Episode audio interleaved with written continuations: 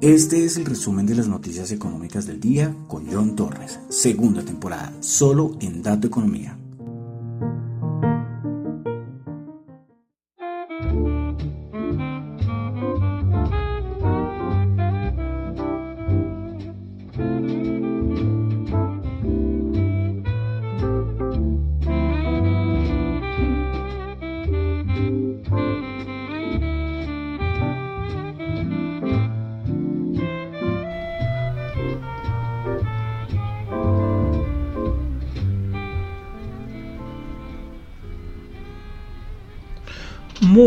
Buenas tardes, son las 5.01 de... A ver que esto está un poco duro. De la tarde, 5.01 de la tarde de hoy sábado 9 de abril del año 2022. Mi nombre es John Torres y este es el resumen de las noticias económicas de hoy, de ayer, que no hice programa el día de ayer, entonces de los últimos días, vamos a colocarlo así. Bueno, buenas tardes a todos, sábado 9 de abril.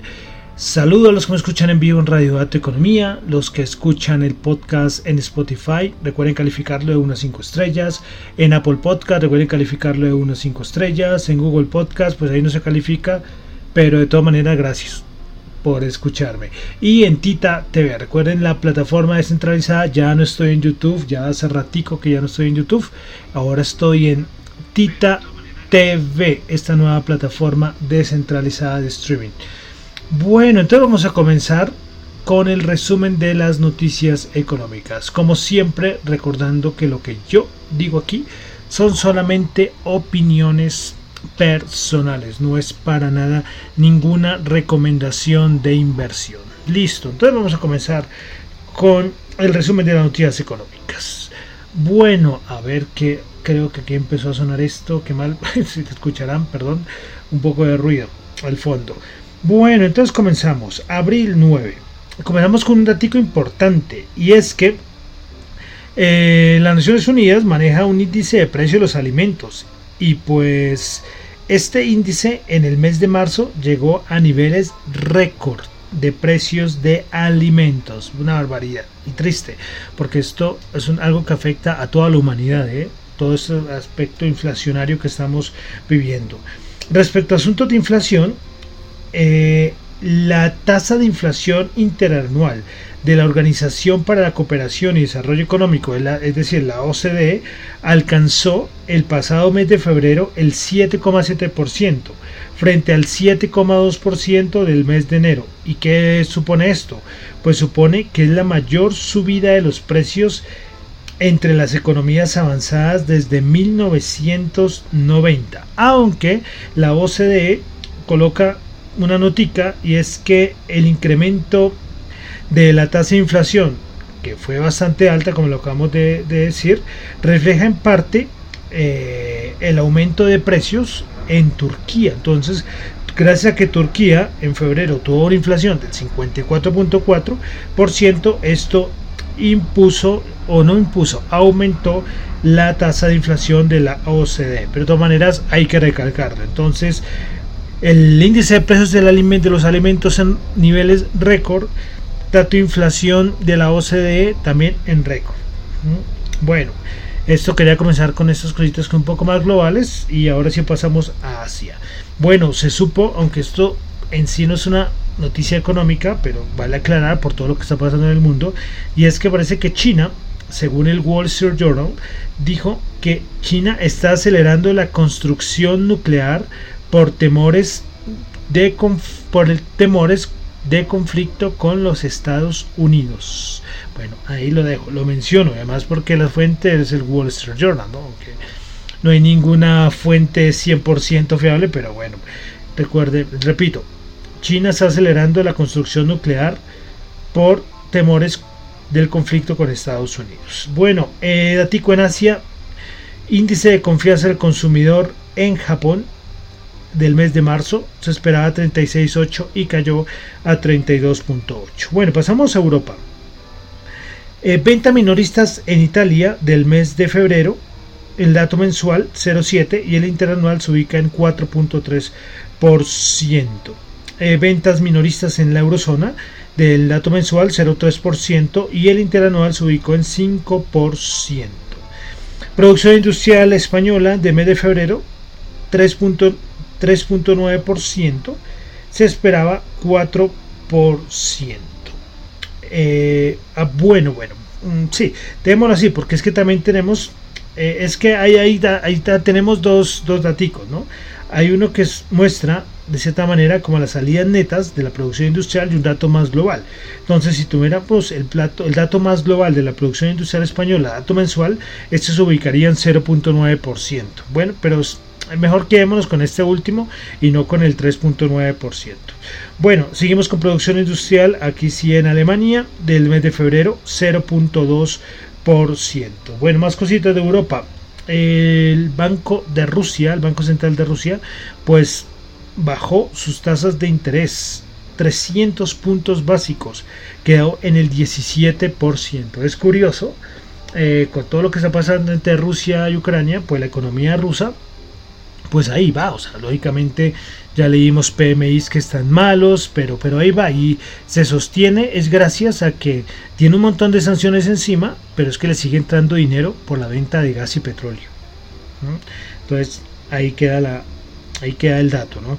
Bueno, eh, dos cositas más de Europa. Salió como un dato y es que eh, los países de Europa que ya recuperaron niveles de Producto Interno Brutos al 2019, antes del inicio de la pandemia, y los países que no. Entonces, más fácil decir los países que no han alcanzado o no se han recuperado a niveles de 2019. Y está Grecia, Italia, España. Recordemos que ya en datos de estimación decían que España iba a ser, si no el último, de los últimos países en volver a recuperar crecimiento económico de antes de la pandemia. Eh, bueno, más cositas de Europa. Goldman Sachs. Goldman Sachs dijo que cree que el Banco Central Europeo va a subir los tipos de interés 25 puntos básicos en septiembre y en diciembre. Vamos a ver qué hace el Banco Central Europeo, que sigue ahí eh, que no quiere mover nadita, eh, no quiere mover todavía sus fichas a nivel de política monetaria. Bueno, y para finalizar Europa, mañana tenemos primera vuelta en Francia eh, de Macron contra Le Pen, entonces veremos a ver cómo le va. porque hay mucho temor? ¿Por qué se está teniendo en cuenta esto? Porque, porque Le Pen pues está un poco descartada y en las últimas encuestas empezó a subir mucho. Y el problema es que Le Pen es una persona que ya se sabe que es un poco ante, anti Unión Europea. Eh, ella se ha relacionado mucho con lo del Frexit, así como tuvimos Brexit hace unos años, eh, Le Pen en algún momento eh, habló y se estuvo relacionando con el Frexit. ¿sí? una salida de Francia de la Comunidad Económica Europea. Pero bueno, veremos a ver qué pasa mañana con la primera vuelta, que es el día de mañana en Francia. Bueno, seguimos a América. Comenzamos con Canadá, tasa de desempleo en Canadá. Pues la tasa de desempleo 5.3%, pues son los menores niveles de tasa de desempleo desde 1976 en Canadá. Tuvimos dato de subsidio de desempleo en Estados Unidos, ya entrando a Estados Unidos un, eh, perdón, millón no, nuevos 166 mil, se esperaba 200 mil y continuos 1.523.000, mil, se esperaba 1.302.000. Bueno, algo aquí de América. Bueno, han hablado miembros de la Reserva Federal a montones, pero de pronto lo menciono a nivel general la parte de mercados, porque es que no, es que no, no dicen nada así súper diferente y se contradicen, pero bueno. Por eso vamos a pasar mejor a Latinoamérica. Tuvimos dato de inflación en México, 7.4% en marzo, y es el mayor dato de inflación en México desde el año 2001. Ven cómo está presente en nuestro resumen inflación, ¿no? Inflación, inflación por todo lado. Bueno, pasamos a Colombia. En Colombia supo que los... Eh, a ver... Eh, a ver, a ver, a ver. Bueno, Listo, ok, qué pena. Si es que estaba confundido acá, había cometido un error. Bueno, según información revelada, ya estamos en Colombia, según información revelada por el Banco de la República, en enero de este año 2022 la deuda externa de Colombia se ubicó en 171.954 millones de dólares. Esta cifra es superior en un 10,69% frente a los 155.345 millones registrados en enero del 2021 y también aumentó frente a los registrados en diciembre del año 2020. Por su parte, eh, como porcentaje del Producto Interno Bruto Nacional, la deuda externa del país ya se ubica en 50,2%. Eh, eh, a ver, 50.2%. Y si lo comparamos con enero del, del año 2021, en este se ubicó en 49,6%. Respecto a la deuda pública, en enero fue de 101.498 millones y la deuda privada en enero de este año llegó a los 46.942 millones. Entonces esto es respecto a la deuda externa de Colombia, dato del Banco de la República. Bueno, seguimos aquí en Colombia y es que la DIAN, es decir, la Dirección de Impuestos y Aduanas Nacionales, informó que en los primeros tres meses de este año 2022 el recaudo del país alcanzó 53,71 billones. Esto representa un aumento de 29,9%. Entonces dejamos ahí Colombia y ya pasamos a la parte de mercados, índices, commodities, noticias, chismes, como siempre lo digo en esta sección. Eh, recordemos, lo hemos repetido ya de hace varias semanas, todo el debate que hay en Europa principalmente por toda la transición energética. Pues la presidenta del Parlamento Europeo, Roberta Metzola, afirmó el día de hoy, esto fue una noticia de hoy, que la invasión a Ucrania por parte de Rusia ha demostrado que la transición energética ya no se relaciona solo con el cambio climático, sino todo con sino, abro comillas, sobre todo con nuestra propia seguridad estratégica. Esto lo dijo la presidenta del Parlamento Europeo por lo cual ella llama a invertir masivamente en energías renovables y ofrecer beneficios fiscales para los ciudadanos que deciden hacer esa inversión. Entonces, ven, ya no es un asunto climático, recuerden que por el cambio climático era la excusa, ¿no? Que la transición energética y todo esto, pero vieron que con lo que está pasando, la dependencia, por ejemplo, de Rusia los ha hecho despertar a los europeos. Bueno, siguiendo con el sector energético, eh, petrolero, eh, China parece que está comprando energía a Rusia, pero pagando con su yuan. Y estas serían las primeras, eh, cierta manera, operaciones que estarían pagando en ese sector con el yuan. Bueno, más cosita de mercado. Es una noticia que se me pasó. Ya esto creo que es de hace tres días, pero no la mencioné. Y fue lo de Berkshire Hathaway, la, la empresa, el fondo, como queramos decirlo, de Warren Buffett. Pues eh, se supo que compró 121 millones de acciones de Hewlett Packard. Entonces, ahí de pronto los que no lo sabían, los que sabían dirán, John, pero es una noticia muy vieja, pero sí, pero tenía que, que mencionarla. Bueno, una cosita ya de la Bolsa de Valores de Colombia. Y es que recordemos que durante el año 2020 más o menos, eh, el mercado tuvo una caída tremenda, ¿eh? recordemos pero no solamente en el precio de las acciones, sino en el número de inversionistas y accionistas. Pues se supo que en este año 2021, perdón, en este año no, en el año pasado, el año 2021, el número de accionistas en la Bolsa de Valor de Colombia o en el mercado colombiano aumentó un 4,9%. Esta cifra es la más alta de los últimos 10 años. Este dato eh, se evidenció gracias a los datos de la Superintendencia Financiera, pues el número de inversionistas en el mercado público llegó a 544.891 el año pasado, el año 2021.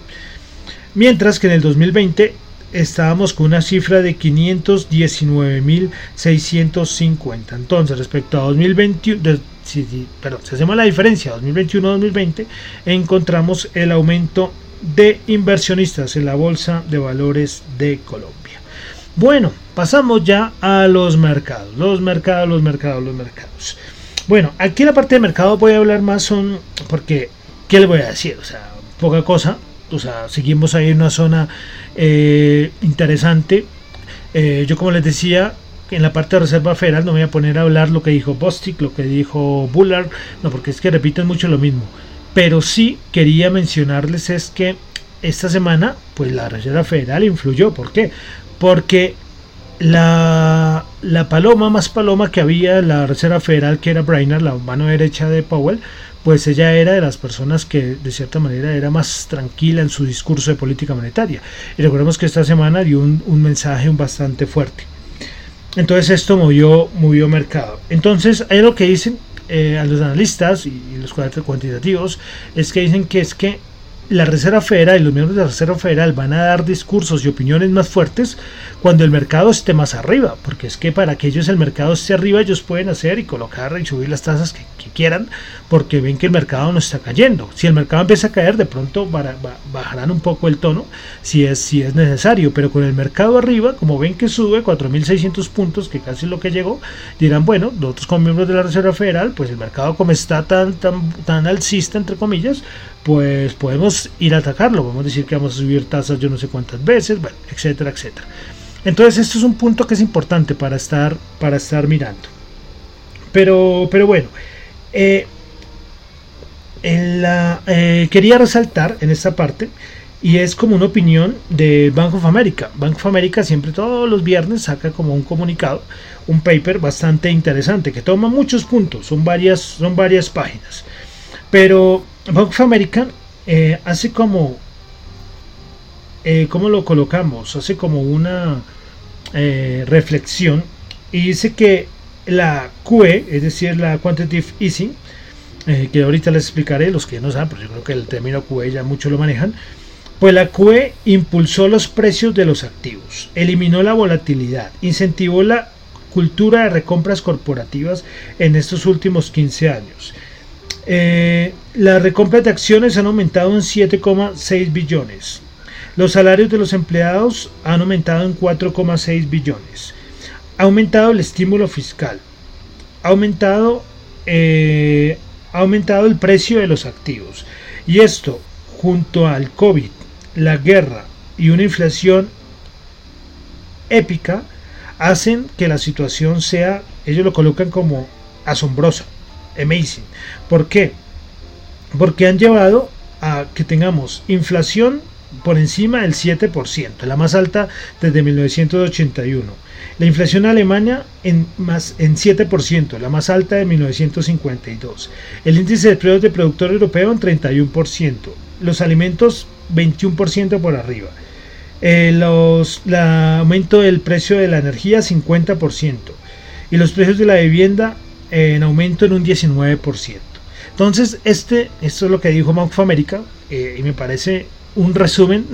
Este es el resumen de los últimos, que Los últimos, no sé, cuántos meses de programas. De los últimos cinco meses, lo que hizo Bank of America. Lo explicó muy fácil. La QE, que ahora sí vamos a entrar a explicar, por si acaso los que no están relacionados, hay dos términos que se manejan en política monetaria. Y es la QE, la Quantitative Easing, y la QT. ¿Listo? Pero ¿qué es Quantitative Easing? Que es la flexibilización eh, cuantitativa. Eh, pues, ¿qué es? Es una herramienta que utilizan los bancos centrales de política monetaria en la cual el Banco Central compra ciertos activos, por ejemplo, yo qué sé, bonos. ¿Listo? Y con el fin de inyectar dinero y estimular la economía. Entonces, eso es lo que dice Bank of America, ¿no? Que, que la QE, esa flexibilización cuantitativa, lo que ha hecho es que surjan todo lo que acabamos de decir. Inflación desbordada, precios de todo desbordado, bueno, lo que acabamos de mencionar. ¿Sí? Eh, y hace una reflexión de verdad muy buena, muy buena, muy buena. Y es un resumen de lo último que estamos viviendo desde hace. Y no son solamente desde la pandemia, porque es que desde antes, desde antes estaba viviendo esto. Si ustedes se ponen a, ver un poco más de historia analizarlo un poco más, tendríamos que irnos a la crisis del 2008-2009 que fue la gran inyección de dinero, porque de cierta manera esto, esto siguió desde esas épocas, pero claro, ahorita con la pandemia, pues se imprimió mucho más dinero que se inyectó a la economía. Pero bueno, quería comenzarles con ese parrafito. Eh, ah, bueno, y se me olvidó decirles el otro, el otro término. Hablamos de QE, que es la flexibilización cuantitativa, pero también tenemos lo contrario, que yo creo que ustedes ya lo ven en varias prensa económica un poco más técnica, cuando se habla de la QT, la Quantitative eh, la quantitative tightening y es el ajuste cuantitativo, es decir, es echar atrás la, compra de activos de la QE, es, es, el movimiento el movimiento contrario. ¿Listo? Eh, se, denomina en español como un ajuste cuantitativo. Entonces es todo lo contrario a una QE, que es lo que todo el mundo está hablando. Bueno, eh, entonces Banco of America habla de todo esto de la QE. Banco of America dice que no, ellos no se atreven a decir si vamos a tener una recesión o vamos a estar con una estanflación. Ellos todavía no se deciden, aunque Banco of America, Banco of America fue de los primeros que habló de, de estanflación. Bueno, este documento de Banco of America de verdad es muy completo, de verdad es muy completo. Ellos hacen sus estimaciones y es que el momento Banco of America ha sido los bancos de inversión que cuando todo el mundo estaba alcista ellos decían cuidado, cuidado que esto en, el siguiente año, es decir, 2022, va a estar un poco complicado. Claro, pero es que ellos tampoco esperaban lo de la invasión de Rusia a Ucrania, ¿no? Son aspectos que, suceden. Bueno, finalmente, respecto a los mercados, eh, Banco of America dice que vamos a ver un shock de inflación más fuerte. Vamos, esto a producir un aumento de tasas de interés, lo que llevará a una recesión. El Banco of America dice que el ISM, es decir, esos PMI que nombro todos los meses, ellos dicen que van, ellos ven el PMI, eh, el PMI en Estados Unidos menor de 50, aunque sea una vez este año. Ellos lo dicen, eh, ellos lo dicen. Que va a aumentar la la volatilidad y que aumentar la volatilidad. ¿Qué dice Banco of America? Que, que va a ser bueno para lo que resta de año. Ellos dicen que los commodities, las criptos, me parece esto una cosa rarísima que Banco of America meta las criptos, no es una cosa habitual. ¿eh? Bueno, los commodities y las criptos van a superar en lo que queda este año 2022 al SP, al SP500 que Banco of America dice que lo va a ver, lo vamos a ver por debajo de los 4000 en este año, no se sabe cuándo, pero que le va, lo va a ganar y que va a ser mejor comportamiento de los bonos.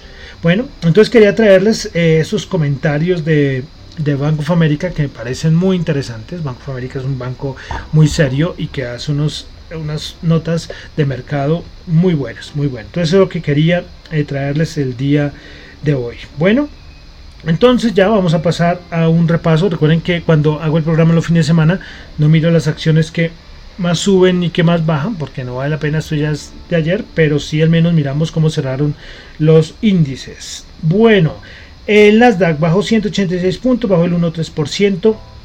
13.711 puntos, el SP500 bajó 11 puntos, bajó el 0,2%, 4.488 puntos, el Dow Jones subió 137 puntos, 0,4%, 34.721.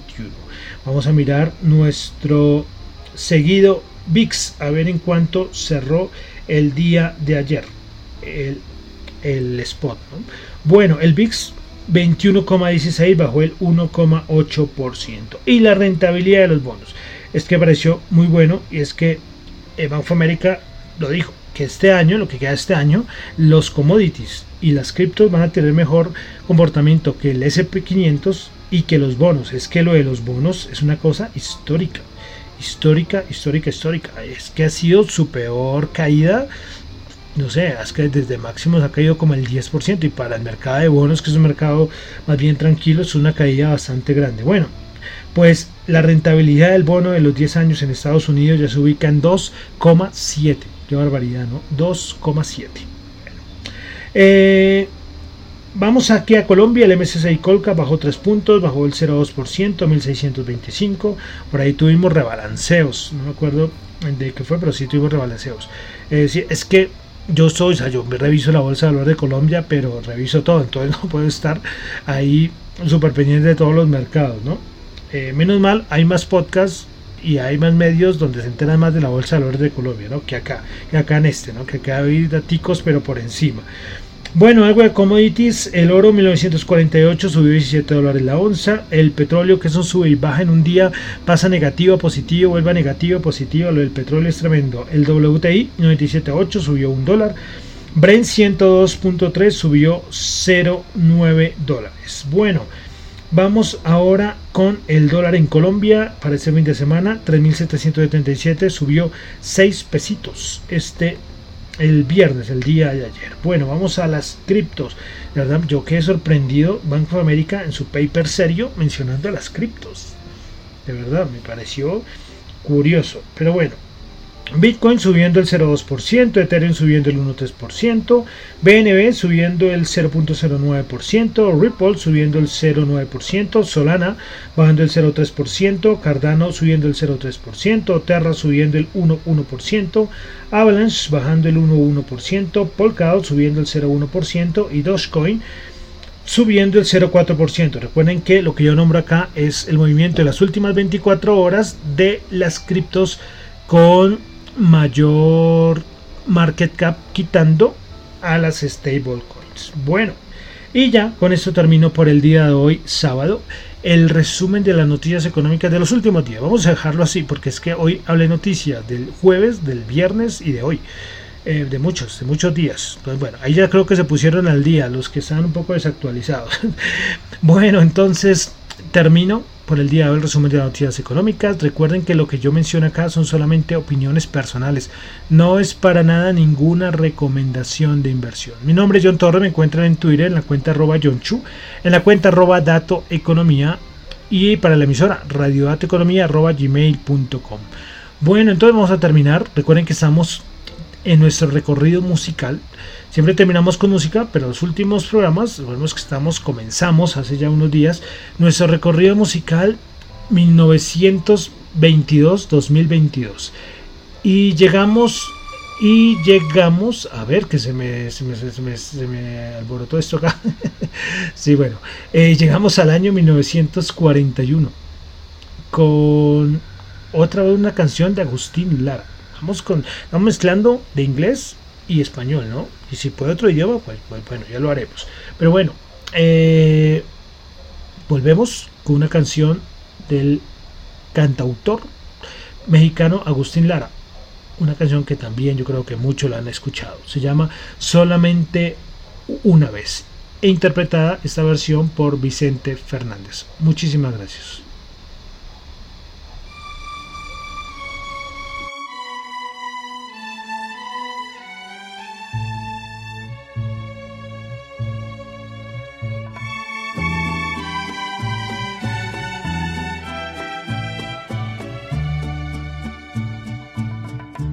Solamente una vez.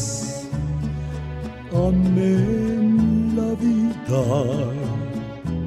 solamente una vez. Y nada más. Una vez nada más en mi huerto brilló la esperanza la esperanza que alumbra el camino de mi soledad. Una vez nada más se entrega el alma con la dulce y total renunciación y cuando ese milagro realiza el prodigio de amarse, hay campanas de fiesta que cantan en el corazón.